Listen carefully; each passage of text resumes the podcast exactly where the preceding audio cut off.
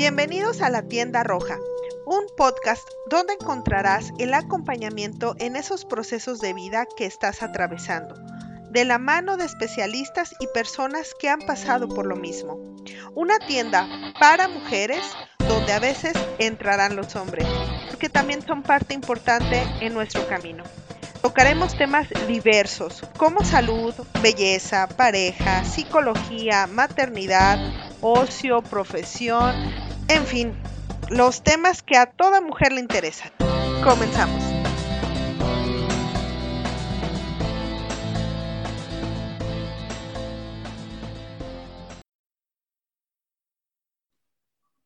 Hola, muy buen día a todos y a todas que nos están escuchando. Bienvenidos a este nuevo episodio de La Tienda Roja. Mi nombre es Jenny Arriestra y el tema del día de hoy es emprendimiento en tiempos de pandemia. Este 2020 a todos nos ha movido de nuestro círculo cómodo, nuestra área de, de confort.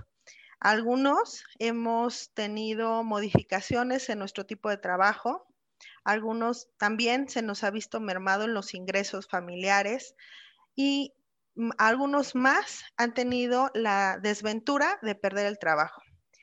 Y nos hemos visto forzados a buscar otro medio de completar ingresos o bien buscar un ingreso fuerte, el ingreso que hemos perdido.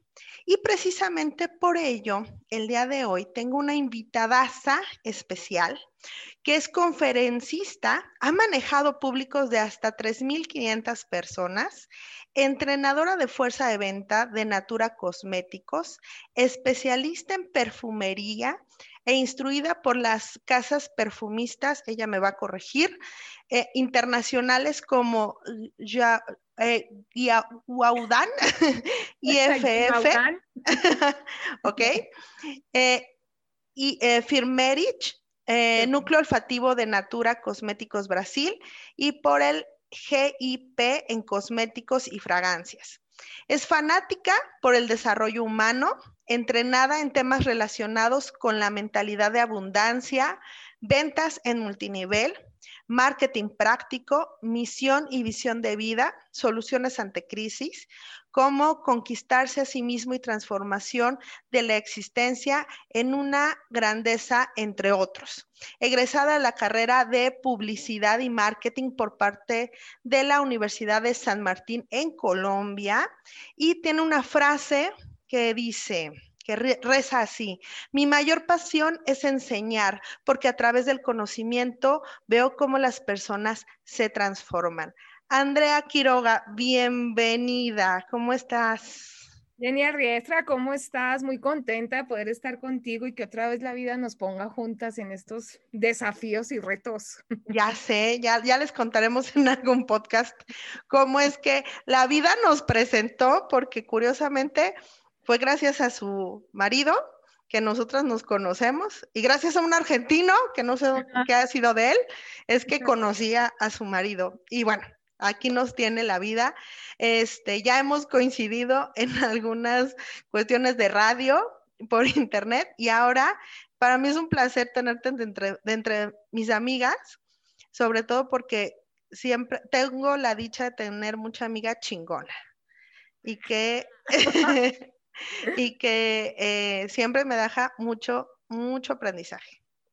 Andrea, ¿cómo es que empezaste con este rollo de la abundancia y las conferencias en ventas? Fue un tema muy loco, Jen, porque como tú acabas de mencionar, realmente soy publicista y por cosas de la vida terminé entrenando a todas las consultoras de Natura en perfumería me enamoré así de la perfumería, una cosa absurda porque es un mundo hermoso, ¿no? Y empecé a especializarme, especializarme. Eh, hoy, ahorita precisamente estaba hablando con un amigo que no hay una carrera como tal para decir, ay, quiero ser ingeniero, entonces quiero ser perfumista, ¿no? No, no lo hay. Y entre esos ires y venires, entonces em, me especialicé en perfumería, pero ¿qué pasa? Que eh, llega una de las decisiones más importantes en tu vida, que es querer ser mamá, ¿no? Y dices, ok, quiero ser mamá, pero yo me conozco y no quiero ser mamá de oficina. ¿Por qué? Porque en Colombia siempre te han enseñado que eh, tu trabajo tiene que hablar por sí solo y que tienes que trabajar mucho, muy duro, muy duro para que tu jefe te quiera en el buen sentido de la palabra, ¿no? Te ascienda y efectivamente te hagas de, tus cosas, ¿no? Dirían los papás, porque el dicho que mi mamá siempre me ha confirmado y reconfirmado es que estudie mamita porque es la única herencia que yo le puedo dar, ¿no? Sí, y de hecho no, diría que no solo en Colombia, aquí también tenemos mucho esa creencia. Mi, mamá en su momento me, había adjudicado mucho esa creencia de trabaja para el gobierno, es lo más estable, es lo mejor y eh, cuya creencia me rebelé y me metí mucho en la industria privada, pero también fue, no, el trabajo, este, el, sueldo es lo que te va a sostener, es lo que te va a dar y cuídalo, no importa que te exploten, este, más allá de tu horario establecido, tú tienes que cumplir, ¿no? Claro, exactamente. Y entre más te exploten mejor, entre más responsabilidades te tengan, porque quieres decir, quiere decir que eres mejor, ¿no? Mejor que los demás, resaltas más, ¿no? Entonces, obviamente yo en Colombia trabajaba fácil 14, 15, 16 horas diarias, o sea, dormía cuatro horas, llegaba a, trabajar cinco y media, seis de la mañana y me iba a 11, 12 de la noche y ya, y a las cuatro y media estaba otra vez de pie, ¿no? Y él sabe el domingo tirada a la cama del cansancio tan extremo que tenía. No, porque además, aquí te tengo que interrumpir y tengo que contarles, porque además producidísima, o sea, una que en serio valora sus horas de sueño. Dice, no me importa, no me maquillo hacia el natural, soy mejor. Pero me tocó ver cómo Andrea en serio se levantó tempranísimo, alaciadísima, producidísima, y yo así de, ¿en serio? o sea, ¿En serio? Me sentí con una culpa. pero es que Jen, esos son momentos, son así como, como chispazos, diríamos. Pero algo que sí tengo que reconocerle a mi querida madre, y es que ella no sale a botar la basura si no está maquillada y peinada. Así, a ese nivel, ¿no? No, no, no. Colombia, que es otro tema. Mi mamá es igual, pero simplemente yo le salí fuera, fuera de ese rango, o sea. No, no creas, no soy como ella, pero, pero, y más en pandemia uno se relaja mucho más, y, y no es tanto por caer en el tema de la fodonguez, sino porque el mismo entorno y las mismas herramientas hacen que el tema se, se aliviane más, ¿no? Entonces, eh, eh si quieres, ahorita hablamos de eso, pero retomando el tema de, de por qué emprendí, entonces dije, ok, si voy a ser madre, no puedo ser madre de, oficina porque me conozco, no lo voy a hacer, ¿no? Y sin ofender, no, no, no. Eh, porque era igual que Jenny, algo que teníamos en común es que éramos workaholics así al 200, ¿no? Sí. Entonces, em, básicamente, hablo, en esa época trabajaba con Natura, Cosméticos, una excelente empresa, muy buena empresa, de hecho creo que ahorita es la empresa número uno para trabajar en México y les digo, oigan, dentro de mi plan de vida, no, no quiero seguir en el mundo corporativo, eh, quiero que me den la oportunidad de trabajar como proveedora con ustedes, como freelance, ¿no? Y efectivamente, lo pedí una vez, no me lo dieron, segunda no me lo dieron, pero a la tercera ya me lo dieron, ¿no? Entonces, em, fue una negociación muy limpia, muy cuidada, y la negociación llegó a que yo tenía una iguala mensual, así hiciera uno o 30 eventos, uno o 30 entrenamientos mensuales, ¿no? Entonces, para los ojos de cualquiera dirá, pues hiciste un súper mega contrato, porque yo simplemente iba a dar el entrenamiento, me, duraba, me demoraba dos o tres horas y ya tenía todo el resto del día libre. Y si había un evento bien y si habían 20, pues está bien, ¿no? Seguía ganando lo mismo. Y, entré en una zona de confort muy buena, pero ¿qué pasa? Que empiezo a ver que efectivamente eh, me queda mucho tiempo libre y y dentro de Natura yo desarrollaba materiales para las líderes de multinivel, ¿no? Para los que no conocen Natura Cosméticos es una empresa de multinivel. Y empiezo a darme cuenta ellas, ellas cuánto ganaban, ¿no? Entonces dije, ok, dije, pues puedo emprender y puedo seguir entrenando, puedo seguir como siendo especialista de perfumería, ¿no? Y entonces decido emprender en Natura. Eh, ahí te invito, Jenny Arriestra, a ser mi líder también, ¿no? empezamos con... Que sigo siendo consumista número uno. Pero también vamos a platicar de esa parte de lo difícil, los retos que trae el emprendimiento. Este, pero antes de que sigamos con esta plática, sí me gustaría que me platicaras, justo cuando decides emprender el proyecto más importante de creo que muchas mujeres que todavía lo romantizamos mucho, que es ser mamá. ¿A qué te enfrentaste? cuando dijiste voy a negociar? O sea, a mí hoy, hoy, yo tengo alrededor de 15 años en, la empresa donde trabajo y pensar eh, seriamente en decir, ah, este, mm, eh, me voy de esta comodidad. A mí, yo, Jenny Arriestra, estoy hablando por mí, me genera un hueco en, el pecho. ¿Tú qué sentiste en ese momento? Es que Jenny, ahí fue, esa fue la gran diferencia. Digamos que yo no, yo no hice ese salto de fe tan, tan grande. Eh, yo como que me fui un pasito más atrás y lo que negocié fue una iguala mensual, entonces a mí me seguía llegando mi dinero cada mes. Entonces realmente no era un emprendimiento y a esto es lo que voy realmente yo entré ahí en mi zona de confort, yo seguía teniendo hasta, se podíamos decir que es un salario, porque cada mes yo recibía lo mismo, simplemente no tenía prestaciones, eso, esa era la única diferencia. Entonces, Pero ¿cómo? O sea, nadie saltó y dijo, ¿cómo no tienes prestación? O sea, ¿cómo no tienes ah, Infonavit? ¿Cómo no tienes SIMS? ¿Cómo? O sea, alguien debió haberte dicho, espérate, estás perdiendo lo más por lo menos. César me dijo, estás loca, de verdad, ¿cómo por qué te van a pagar? Eh, siendo tu proveedora, o sea, bajo qué índices de gestión te van a, te van a calificar. Eh, eh, mi pareja es totalmente seguridad financiera, ¿no? Entonces, lleva más de 20 años trabajando para empresas. Entonces, eh, tenemos el crédito del apartamento, como por qué te lo van a dar a ti, tienes el mejor puesto del mundo, te pagan viáticos, haces lo que más te gusta, tienes seguro de gastos médicos mayores, tienes seguro de vida, tienes eh, gimnasio, estacionamiento, vales de despensa, vales de restaurante, sales los viernes a las 2 de la tarde, te vas vestida casual, o sea, te puedes ir fodonga y no pasa nada. O sea, ya muchos estamos redactando el correo para pedir, un puesto ahí. Licencia de maternidad de nueve meses. pagada. ya, o sea, otro, ¿no? Entonces yo dije, no, no quiero, no, no, no, porque yo me conocía, yo me conocía, yo sabía cómo iba a ser el tema, yo sabía que mi vida se iba a volver un infierno y la maternidad se iba a volver un infierno. Entonces, ¿qué hice? Pues no sé, yo en esa época no conocía mucho de desarrollo personal, la verdad. Sabía que por ser publicista tenía habilidades de comunicación y lo estaba confirmando en Natura con los entrenamientos, porque realmente la habilidad de entrenamiento la vine a desarrollar fue gracias a Natura, manejando estos, estos públicos que acabas de mencionar, ¿no? Entonces, eh, la verdad ahí seguí mi intuición y como que se me metió en la cabeza y dije, vas, vamos, vamos, vamos, vamos, vamos, y lo hice, ¿no? Finalmente se dio, se dio y, fue un cuidado que ahí le tengo que agradecer a la gente de Natura porque fue un cuidado ese contrato muy bien hecho.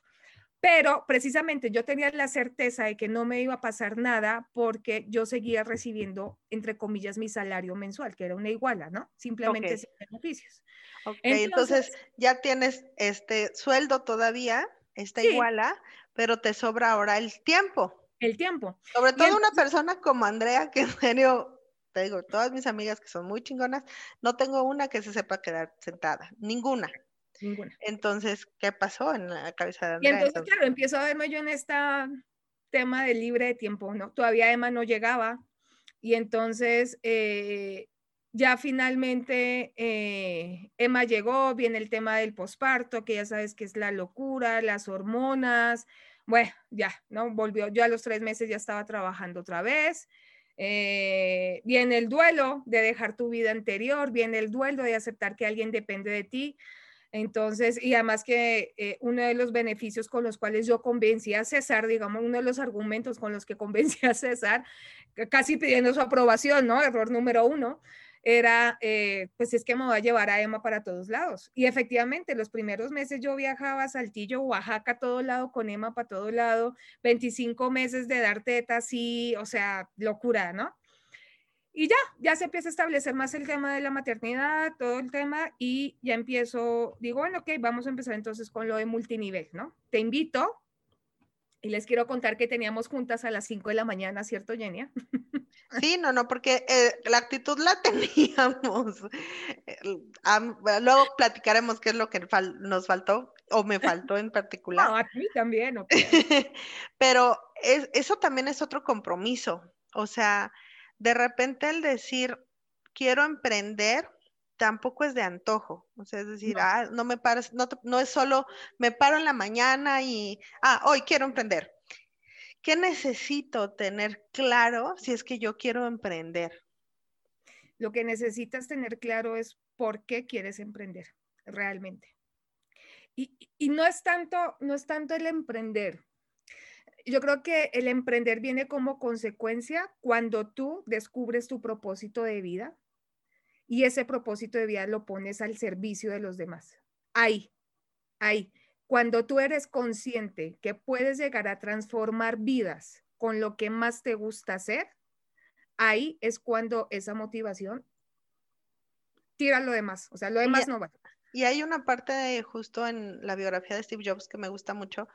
Creo que lo puso en su discurso famoso en, no me acuerdo si en Harvard o en Princeton, en que él dice, si te levantas y te dices al espejo, esto no me gusta, y al día siguiente, esto no me gusta, esto no me hace feliz. Y al día, o sea, si ya van más de tres, cinco días seguidos diciendo, esto no me gusta, es el momento de cambiar.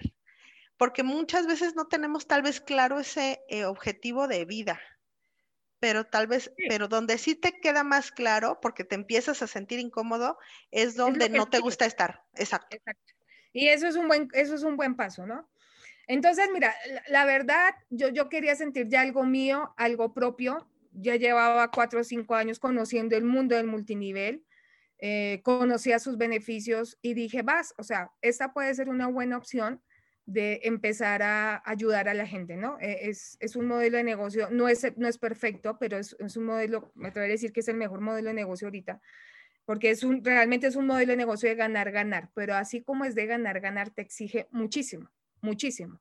Y te exige mm, mm, no solo te exige energía física, sino también te exige eh, un nivel de compromiso muy alto, ¿no? Que, que, hasta a lo mejor ni el mismo emprendedor, hasta a veces supera, me atrevería a decir irresponsablemente, que supera hasta ese mismo nivel de emprendedor, ¿no? Entonces, em, pues ya, e, empezamos. Empiezo yo a irme a prospectar todo el tema, te invito al negocio, tú con los ojos cerrados me dices, sí, vamos, empezamos nos dimos cuenta que era durísimo, durísimo, pero ahí íbamos, lo seguíamos haciendo. Eh, viajaba de Guadalajara al DF solamente a venir eventos de Natura, eh, conectada a las juntas en Zoom, que todavía en esa época Zoom no estaba tan estable, no era tan unido, a veces nos reuníamos por Skype y echándole ganas y eh, haciéndonos el coco wash. Pero en ese inter, precisamente mi líder, en ese momento era Julia Campos, me invita a tomar un entrenamiento, un curso, una charla de mentalidad de abundancia. Y como en el multinivel te dicen que te tienes que entrenar mucho, yo tengo una ventaja y es que yo hago caso a lo que la gente me dice, ¿no? Entonces dije, vas, pues vamos al bendito entrenamiento. Ya estaba pago, ¿no? Como dicen en México, gratis hasta las puñaladas, pues vamos. Entonces fui y me cambió muchísimo la perspectiva de lo que tenía. Ahí eh, me explicaron el proceso de manifestación, lo entendí y, me enamoré de ese tema, la verdad. Y dije, quiero más. Entonces ahí ofrecían un entrenamiento que se llama el salto cuántico, que es un, un entrenamiento durante todo un año en donde uno desarrolla cuatro arquetipos, que son el mago, el guerrero, el líder y el amante, ¿no? Que son cuatro arquetipos que hoy ya estoy súper convencida que es lo que uno como ser humano debe desarrollar para ser exitoso. Y ni siquiera hablemos ya de éxito, porque el concepto de éxito es muy subjetivo para cada persona, ¿no? Hablemos de, encontrar esa prosperidad, ¿no? que, te confieso, todavía no tengo muy claro el concepto de, en palabras de prosperidad, pero ya siento la necesidad de decirlo, ¿no? Entonces, en, en, en esa búsqueda, me di cuenta que le estaba poniendo techo a mis ingresos con mi famosa iguala, ¿no? ¿Por qué? Porque llega Natura y me dice, o es especialista o es líder, pero no puede ser las dos cosas al mismo tiempo, porque ahí hay un conflicto de intereses. Y algo que aprendí en, esos entrenamientos, en ese año que estuvimos de, multinivel, Genia, que escuchábamos tanto a Roberto y a Juan Carlos, ¿no? Sí, que se los recomendaríamos mucho. No sé si los están en Spotify o alguna plataforma. Sí, la verdad. Pero valen mucho la pena que busquen cuestiones de sobre todo si están en algo, hay muchas eh, marcas ya que están en este rollo de multinivel y si en efecto no es como, no es solo en chilamestas, ¿no? No es solo de, ah, invita ya, porque de repente también tienes esta eh, idea errónea de, ah, entra gente y ya con eso ganas. No, espérate, se tiene que hacer más allá. No, es un proyecto de vida. y, y, ese es el gran error, que la gente piensa que con el multinivel ya va a comer, va a vivir, va a pagar universidades y todo el tema, y eso no es así. Algo que aprendimos de, de, ellos es que para que usted pueda hacer el multinivel, que es un proyecto de vida, no es un proyecto a corto plazo, es eh, usted tiene que tener sus necesidades básicas cubiertas o si no va a ser un infierno para usted. Entonces, ¿qué pasa? Que, que, en ese momento yo no tenía mis necesidades básicas cubiertas porque o era natura o era natura. Y entonces dije, ok, ya, pues no lo hago, ¿no? Y en el Inter, entonces empiezo a tener estos cursos. Oye, pero cuando aquí quiero hacer, interrumpirte, ¿qué tan fácil para ti fue soltar? Porque ya tenías una red interesante, eran más de 15 no, sufrí. Mal. No, no, sufrí, me quebré con Natura. O sea, tuve ahí una fractura fuerte y yo entré en mi papel de víctima y ellos tienen la culpa y por qué me hacen esto a mí. O sea, yo que he dado todo por ellos, porque yo todavía seguía con mi chip de colaboradora, ¿te das cuenta? Claro, sí. Todos, hasta en Natura, igual. Y es la hora que todavía algunos piensan que, que somos colaboradores, ¿no? Entonces, eh, no, me fracturé, tuve mi duelo y en ese duelo me ayudó Vero Alba, eh, una coach, me ayudó mucho, me hizo una sesión de coaching y eso me animó. Eh, eh, pasa eso, pasa el tema de, la fractura con Natura, que hoy las relaciones están perfectas, la verdad, están perfectas. sí, porque la fractura fue de ti hacia, el concepto. Ajá, porque Natura ni, sintió la fractura. Y más allá de eso, sobre todo porque la víctima la única, eh, en el estado víctima, lo mencionábamos en el episodio 1, la única que se lastima es la persona que se siente víctima. el resto de la gente ni cuenta. Sí, no, no, no. Entonces, em, en esto empiezo ya a conocer el concepto de, que no le pongas techo a tus ingresos, ¿no? Eh, e, en, todo este, en todo este desarrollo. Y, y llega Vero y entonces me da la sesión de coaching y llegó directo a Natura, ya había pasado un buen tiempo, ya la fractura ya, ya medio estaba terminando, ya estaba pasando, más bien como que esa sesión me hizo ya darme cuenta de ya, mi hija, o sea, salga de su papel de víctima y sea protagonista, ¿no? Y entonces eh, le, hablo con la directora de relacionamiento de Natura en esa época y le digo, necesito que me des una cita, nos podemos ver la próxima semana. Y me dice, sí, claro, Andy. Súper amable ella. Y llego yo donde César y le digo, oye, le voy a pedir el doble a Natura de lo que estoy ganando estás loca, ¿qué te pasa? Ya te dieron lo que querías, ya tienes el contrato, tienes todo el tiempo del mundo para hacer otras cosas, pero ¿por qué te van a dar? Si es que tú ya no eres colaboradora, ¿cómo te van a evaluar? Ahora tenemos EMA, entonces no te, no te, ah, X, ya, ya Oye, ¿no? Sí, y voy a agregar algo adicional a, a los argumentos que te dio César. ¿Cómo puede pedir una persona que tal vez nunca ha pedido un aumento en su trabajo? Llevaba siete años sin aumento de salario. La seguridad financiera, el miedo, finalmente, Jenny, o sea, el miedo, el, miedo te acobarda, el miedo te paraliza, te da parálisis por análisis, te bloquea. Y eso es lo que no podemos permitir, que la bendita vocecita se adueñe de ti. La vocecita es una madre sobreprotectora que simplemente te dice lo que va, eh, o sea, si se va por aquí va a pasar esto y si se va por acá va a pasar esto, pero usted es el que toma la decisión. Y realmente lo único que podemos controlar son nuestros pensamientos, que vuelvo y te digo, esto no es fácil. Si fuera fácil, todo el mundo sería exitoso y millonario. Y si fuera fácil controlar los pensamientos, pues todos seríamos producto terminado y ya no existiríamos, la verdad, ya para qué seguir en este vida, ¿no? Entonces, eh, básicamente ahí lo que, ahí sí puse, puse las herramientas en práctica que me enseñaron en mi diplomado. Esta empresa se llama Duplica y Duplica. Y le dije a César, ¿sabes qué? Gracias por compartir, pero yo soy la que me voy a echar esto y ese dinero ya es mío. Ya, así de simple, ya, y voy por eso. Invadida de miedo, aterrorizada porque en Colombia uno le enseñan que uno no puede hablar con un jefe pluma blanca y que para que usted le den un salario, un aumento, perdón, para que usted le den un aumento, su trabajo tiene que hablar por sí solo. Usted no lo puede pedir. Sí, yo me acuerdo que todavía su trabajo no ha sido suficiente, ¿no? Claro, yo me acuerdo un jefe en alguna ocasión me dijo, si yo te contrato para poner botones y tú quieres que te dé un aumento por poner botones, no te lo voy a dar tú tienes que demostrarme que ahora, además de poner botones, sabes hacer ojales. Y entonces Yo evaluaré. Evaluar. y Exacto. Yo evaluaré si entonces ese aumento si te lo mereces y dices, ok.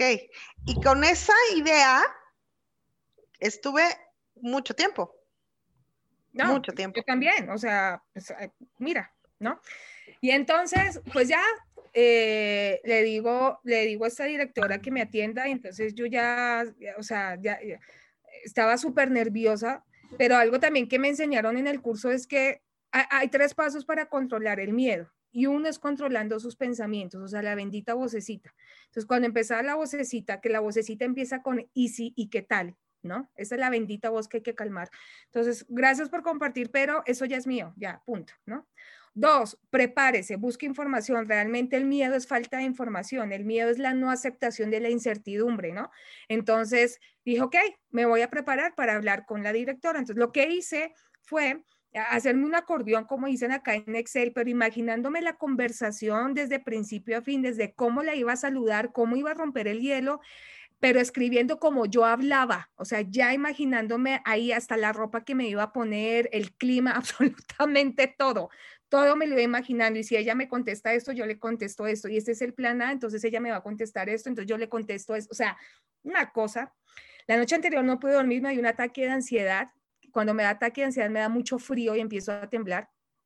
Entonces me quedé despierta como hasta las 3, 4 de la mañana. Tomé café, entonces tenía que estar a las 8 de la mañana en Polanco. Y entonces, obviamente, llegué temblando a las 8 de la mañana, hacía un frío horrible, más el frío que traía era trasnochada. Entonces yo llegué y le dije a la directora, oye, estoy bien, estoy temblando, pero es porque tomé mucho café y me trasnoché, punto, ¿no? Entonces empiezo yo a agarrar mi iPad, ¿no? Y, y, voy palomeando, ya la saludé, ya le dije esto, ya le dije lo otro, ah, me contestó esto, entonces yo le puedo, así, o sea, una hora exacto. Mira, Jenny, yo salí yo me sentía la reina del mundo, porque a lo mejor en el fondo lo que yo no buscaba era que me pagaran el doble, sino realmente el haberme atrevido a pedir lo que yo sentía que merecía. Claro. ¿no? Haber roto esa creencia de que usted no puede hablar con alguien superior a usted en una jerarquía ridícula realmente, y el, el, el haberme eh, atrevido a pedir lo que yo realmente quería. Ella no me dijo ni sí ni no. Lo único es que nueve meses después, como un bello embarazo, ¿de acuerdo? De negociaciones. Sí, sí, sí. El 18 de noviembre del 2019 empiezo a recibir el doble de lo que estaba ganando en Natura, pero mis ingresos se triplicaron porque tomé la decisión de montar mi empresa de conferencias. Entonces, en nueve meses yo ya estaba recibiendo el triple de ingreso, ¿no? Claro. Y dije, ok, pues sí, sí se puede. Y así fue como empecé.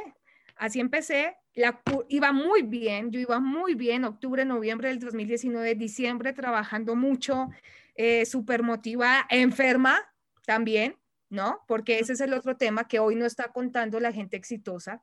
Ni, y como dice mi terapeuta, o como, como, dice mi maestra de meditación, los capos de las grandes ventas, ¿no?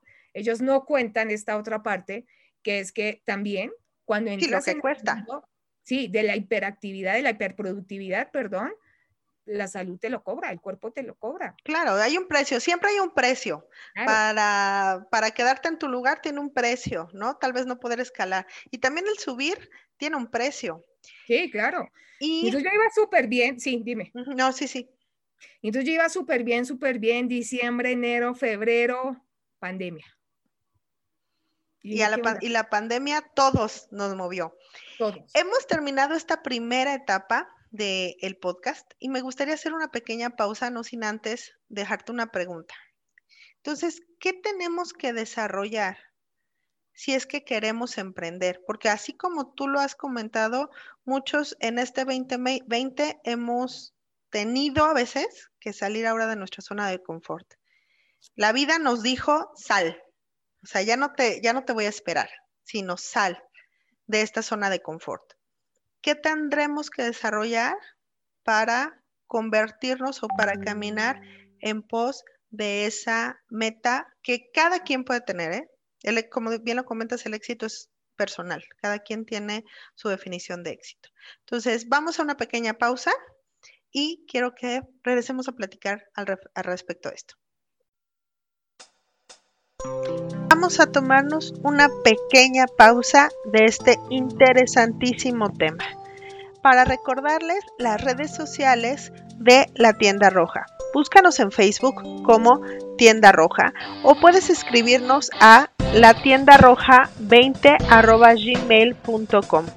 Ahí podemos recibir tus sugerencias, comentarios y recomendaciones para los siguientes episodios. Muchísimas gracias por estarnos escuchando y ahora que ya sabes cómo contactarnos, continuemos.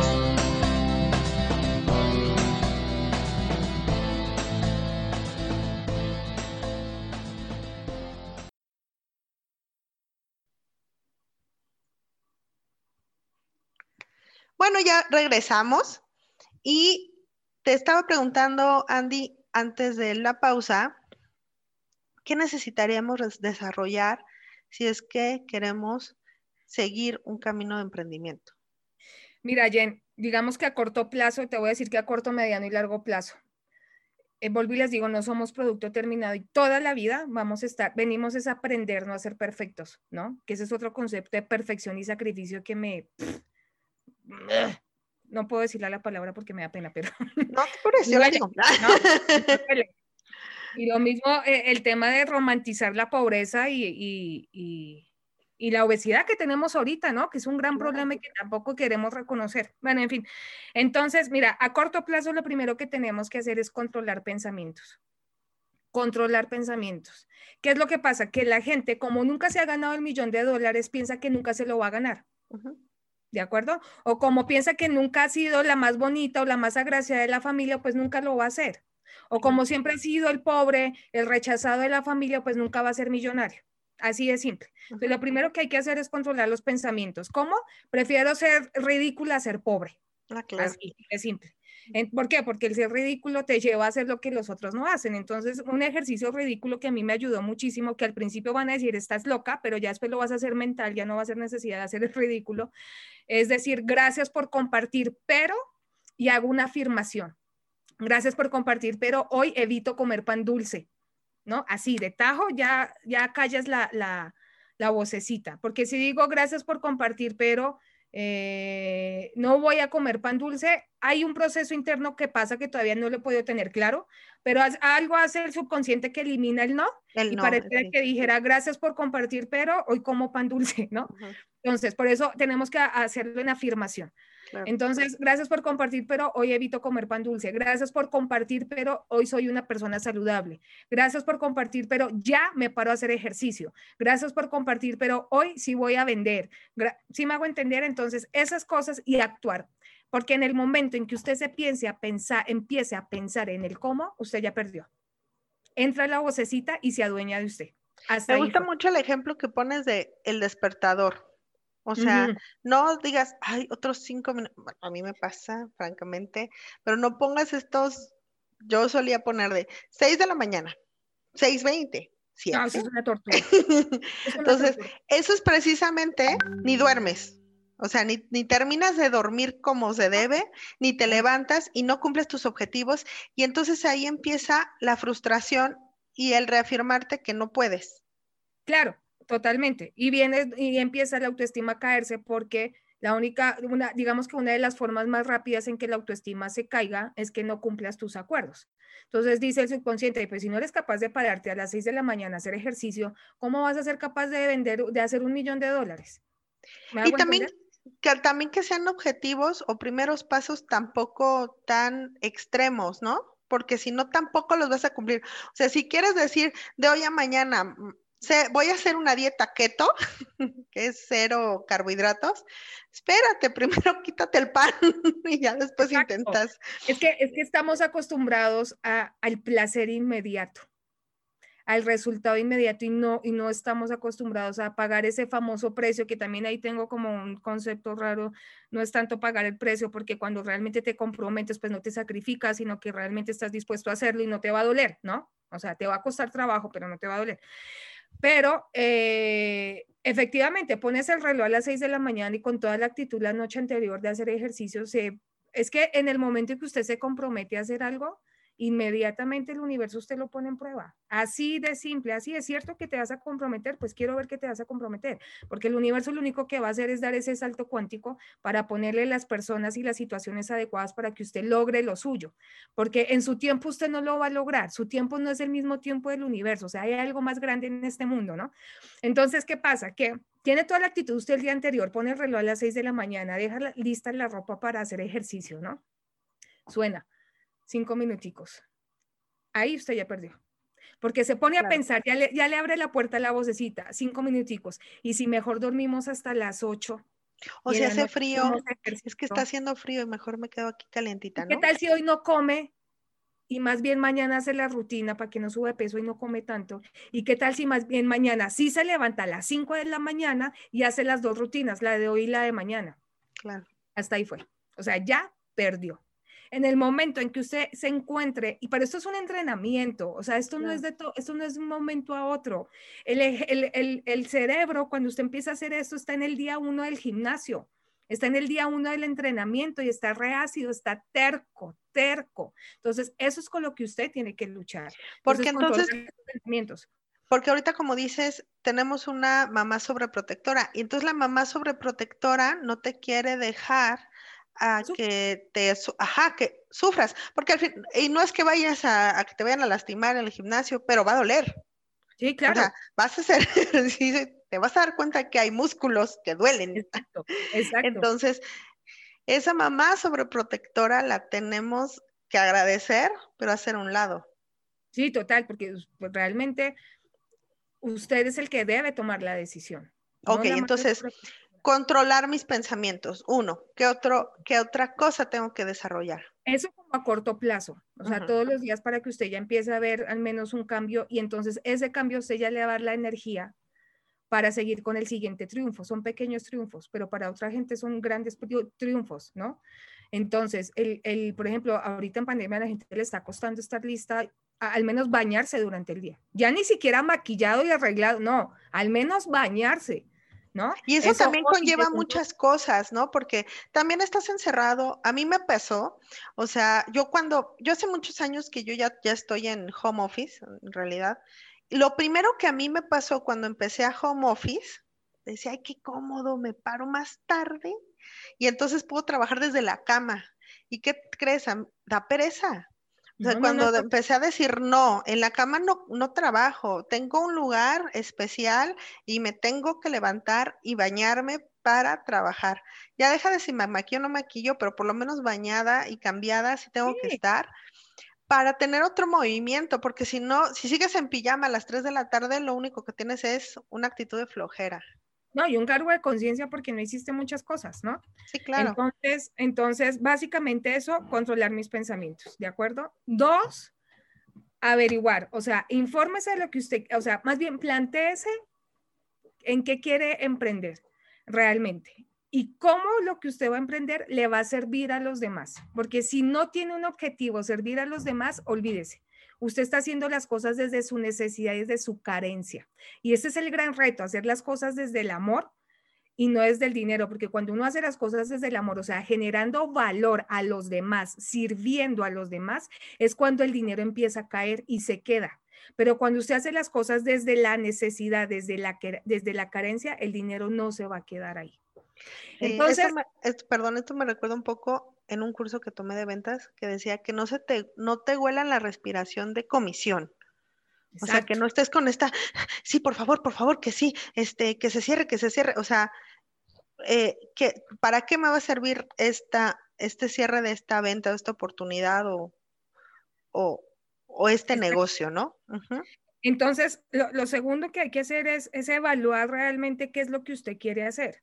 Si usted quiere ir a salvar elefantes al África, pues entonces, no sé, empiece a mirar cómo sí puede hacer eso y cómo eso le puede empezar a generar dinero. O sea, realmente empieza a evaluar si a usted le gusta cocinar, pues haga a la gente feliz con su comida tan rica, ¿no? Entonces empiece a ver y ponga una fonda. Claro. Sígalo haciendo con amor porque usted sabe que la gente que va a ir a entregar, a, a, que se va a comer su comida, usted lo va a hacer feliz. Entonces, no sé, empieza a vender comida por domicilio, se me ocurre, no sé, un odontólogo. Eh, que a lo mejor un dentista, que a lo mejor su sueño es ver a la gente sonreír con dientes bonitos, pues entonces empiece a ver cómo hace para que la gente tenga una sonrisa bonita y empiece a irse a dar consultas a domicilio. No sé, ¿no? Estoy diciendo bobadas. Eh, eh, en mi caso, en mi caso me di cuenta que el multinivel no era la forma correcta en llegar a la gente. Me di cuenta que era a través de las conferencias. Entonces me di cuenta que a través de las habilidades de comunicación que yo tengo, puedo darle conocimiento a la gente para que actúe y se transforme, ¿no? Entonces, literalmente, Jenny, lo que yo estoy haciendo es leyéndome libros, poniéndolos en práctica y mirar a ver qué funcionó y contarle a la gente a mí qué me funcionó y qué no. Pero finalmente yo le pido a la gente que no me crea lo que yo le digo porque tiene que vivir su propia experiencia, o sea, tiene que poner en práctica el conocimiento. Entonces ya, ya regresando al tema de a mediano, a corto plazo, ¿qué podemos hacer? Controlar los pensamientos, diciéndole a la vocecita, gracias por compartir y poniendo la mano así en stop, pero hoy me levanto a hacer ejercicio y ya, o sea, no pensar, Dejen de pensar, actúe, actúe, actúe, actúe, porque eso le va a dar la fuerza y la seguridad de que usted puede hacer más cosas. Ahí usted ya empieza a generar el ciclo del éxito, ¿no? Luego, em, defina qué es lo que más le gusta hacer en su vida. Mire, yo me demoré 36 años encontrando mi propósito de vida y finalmente lo pude definir en año y medio, ¿no? Que fue esto. Yo sé que a lo mejor va a ser una, una pregunta muy difícil, pero empiece a hacérsela. ¿Usted qué haría? ¿Qué se levantaría todos los días a hacer gratis? Que no le pagara. Claro. Yo me levantaría todos los días a enseñar y sería feliz, ¿no?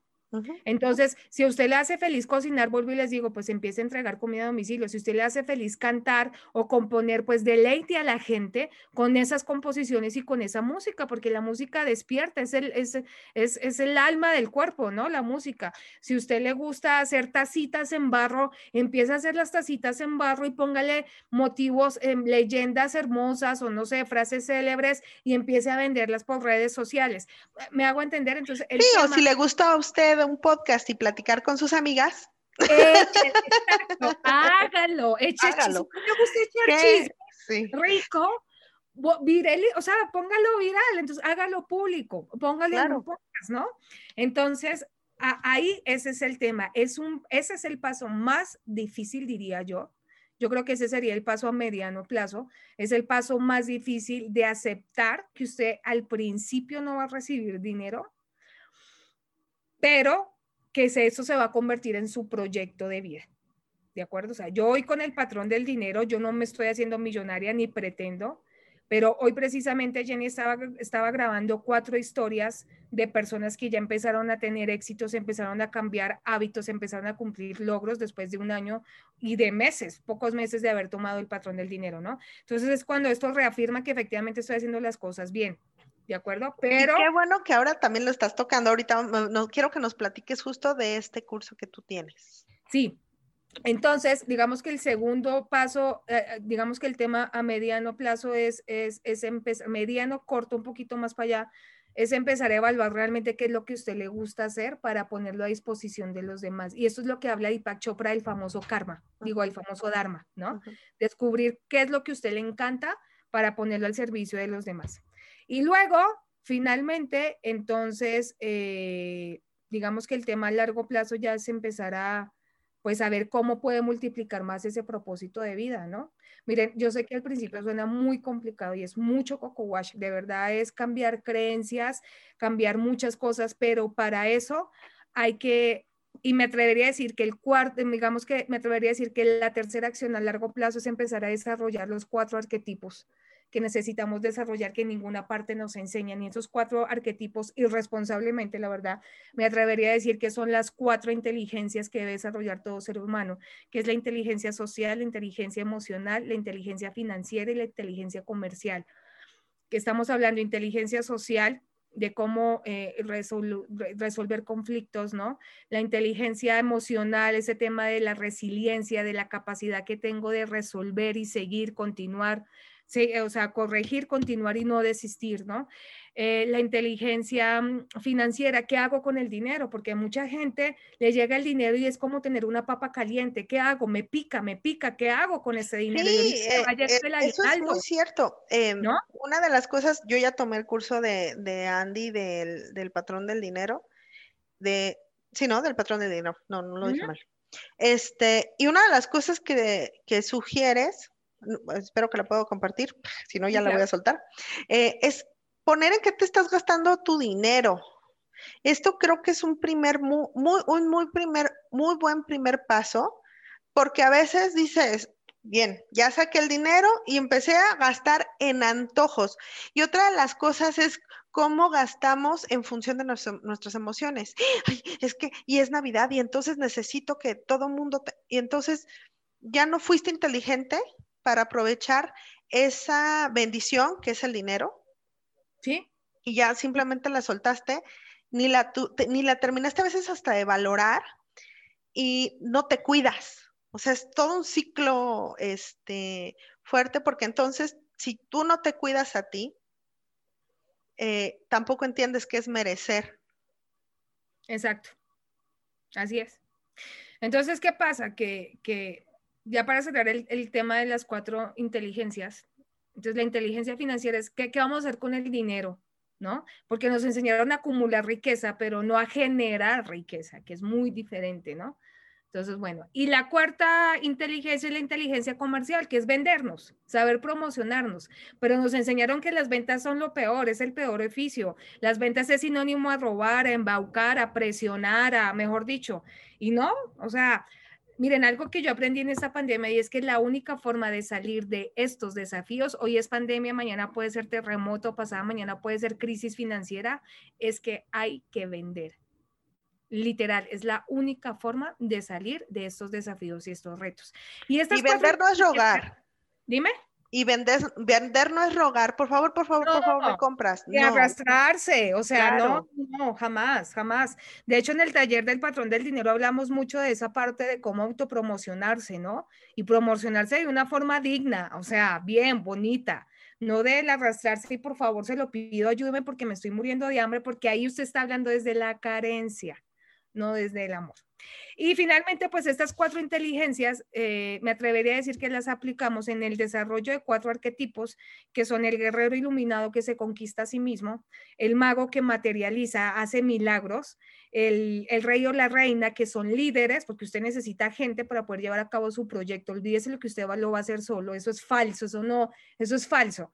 Y eh, la otra es el amante, ¿no? Que es este relacionista público, esta persona que se la lleva súper bien con todo el mundo, que sabe eh, solucionar conflictos, que sabe cómo llevar un grupo de gente al objetivo que usted quiere. Entonces, a largo plazo, eh, yo recomendaría que empezaran a buscar cursos, talleres, que empiecen a invertir quieren desarrollar estos cuatro arquetipos porque les va a ayudar mucho para empezar a, tener eh, este éxito y esta prosperidad que tanto hablamos. Entonces, en conclusión, corto plazo, controle sus pensamientos, mediano plazo, empiece ya a pensar cuál es realmente su propósito de vida mientras que va viendo otras formas de ingreso y finalmente eh, desarrolle estos cuatro arquetipos que la verdad, o estas cuatro inteligencias financieras que de verdad es lo que nunca nos enseñan en la escuela, es lo que nos deberían enseñar en la escuela, pero tenemos que buscarlo por otro lado hoy en día, ¿no?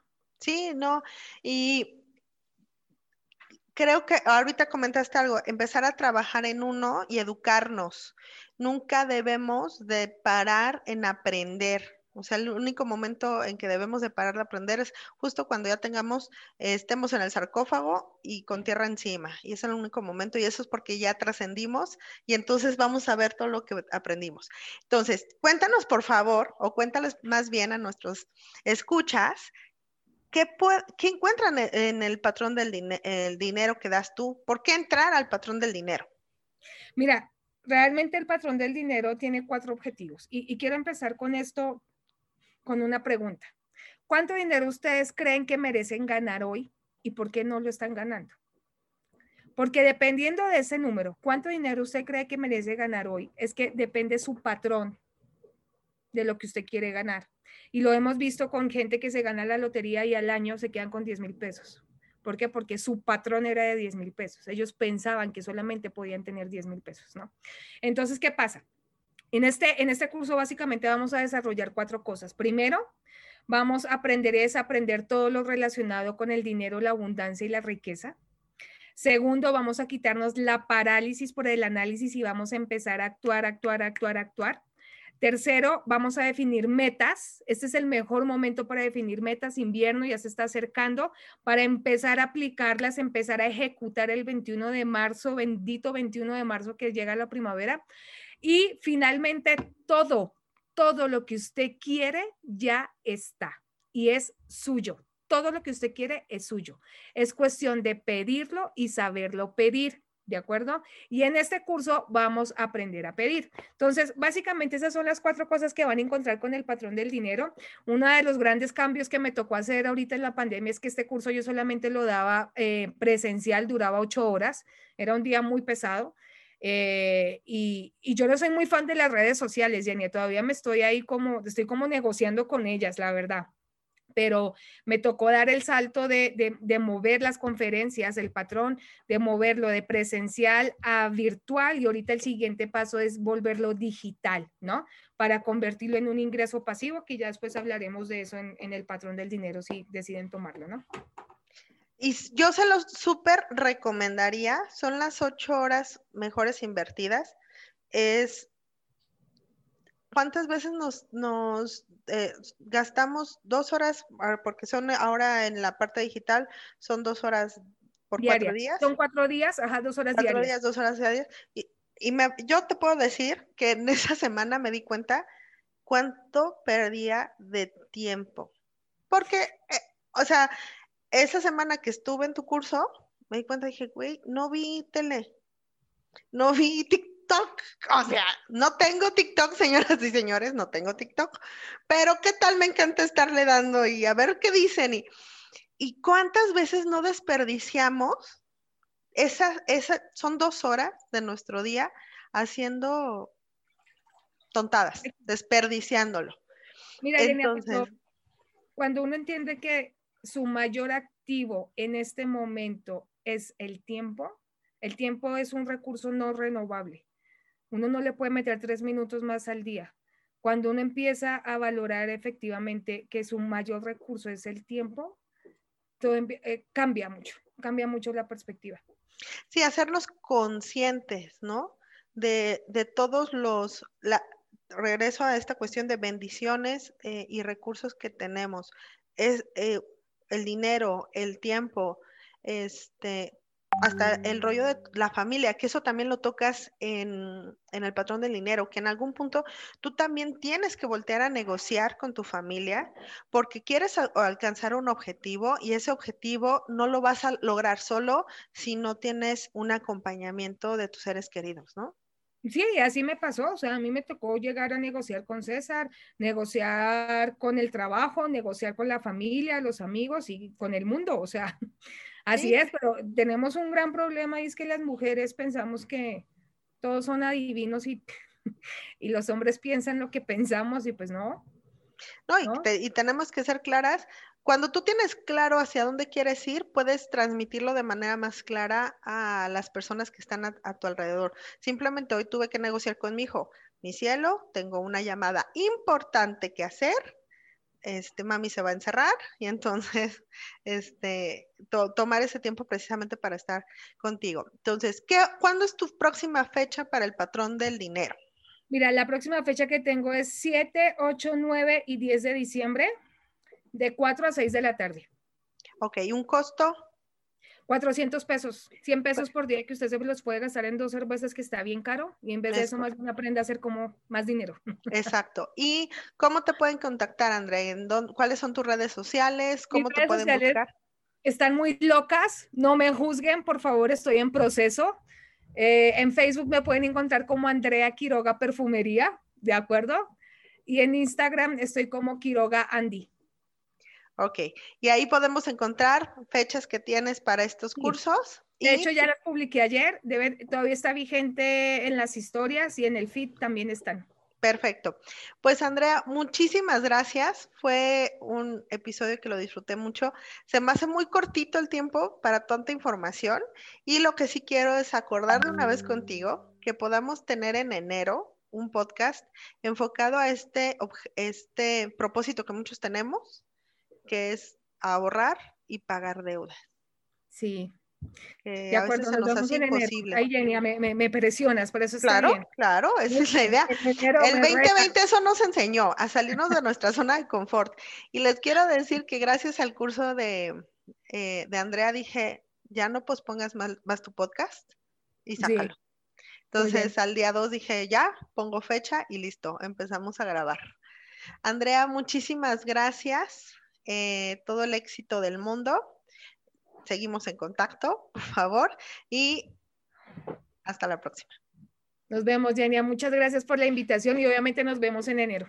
Hasta luego, cuídense mucho. Bye. Chao. Bye. Y el tiempo de compartir se ha terminado. Pero antes de decir hasta pronto, quiero agradecer a nuestras personalidades invitadas y a ti que nos escuchaste.